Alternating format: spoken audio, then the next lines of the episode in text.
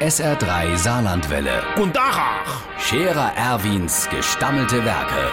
wo wir gerade beißen, pass mal auf. Erwin, grad einen Moment noch. Iverichens Irmsche, stell dir vor, was Mensch du, was der Wagner Kurt gestern Abend beim Stammtisch erzählt hat. Ei, Er war jetzt seit Aschermittwoch nicht mehr in seiner Werkstatt.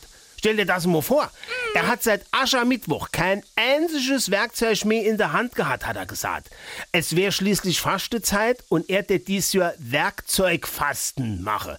Das wäre wie Autofaste, nur halt mit Werkzeug.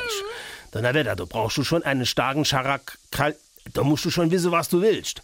Und der Zippels Manni, der esst kaum noch was. Obwohl er ja eigentlich nicht so schwer wäre, sondern nur zu klein. Aber er sagt, er kennt essen, was er wollt, er tät nicht wachse.